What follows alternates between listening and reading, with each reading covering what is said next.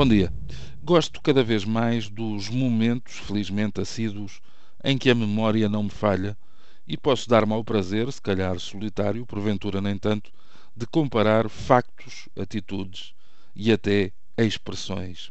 Lembro-me bem que na idade da inocência ter uma agenda significava apenas isso mesmo: tomar posse ou garantir o usufruto de um caderninho mais modesto ou mais luxuoso habitualmente dotado de um espaço variável para cada um dos dias do ano.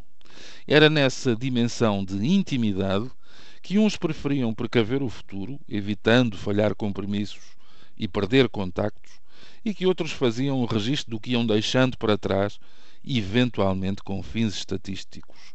Era, sabemos-lo agora, uma época em que ninguém pensava que um dia poderia ser necessário reconstituir todos os passos dados, até para evitar complicações com a justiça, hoje mais suscetível aos alertas de qualquer bicho careta que pode, com uma denúncia, transformar o desprevenido cidadão num incómodo arguído. Mas adiante.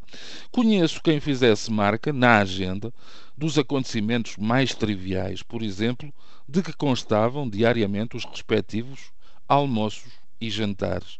Chegado ao fim do ano, a consulta do livrinho dava aquelas alegrias do tipo: comi menos vezes bife, mas dupliquei a cota do bacalhau, o meu restaurante de eleição foi o Central e jejuei em absoluto de marisco.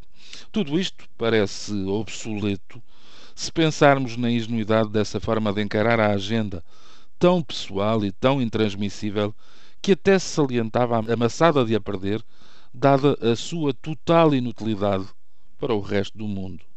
Hoje, perder uma agenda significa falhar os objetivos, poucas vezes expostos, raramente transparentes, que se traçam quase em segredo.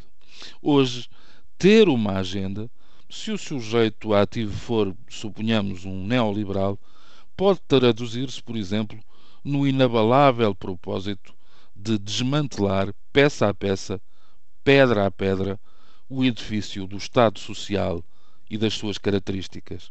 É verdade que a agenda continua, como vimos, a ser reservada, mas já não a um só indivíduo, antes a um grupo fechado que comunga dos mesmos objetivos.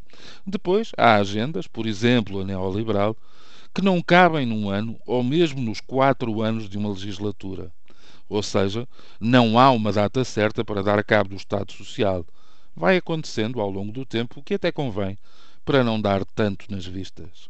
A agenda tenta, hoje, ser discreta, embora fique com o rabo de fora, salvo seja, e tenta parecer flexível, embora se perceba que a direção está traçada e só varia a velocidade conforme a maré. Mais simples ainda, dantes as grandes empresas ofereciam as agendinhas que orgulhosamente usávamos. Agora, desde que se percebeu que não há mesmo almoços grátis, a coisa mudou radicalmente. As grandes empresas guardam e mantêm as suas próprias agendas e não dão nada a ninguém. Bom dia e bom fim de semana.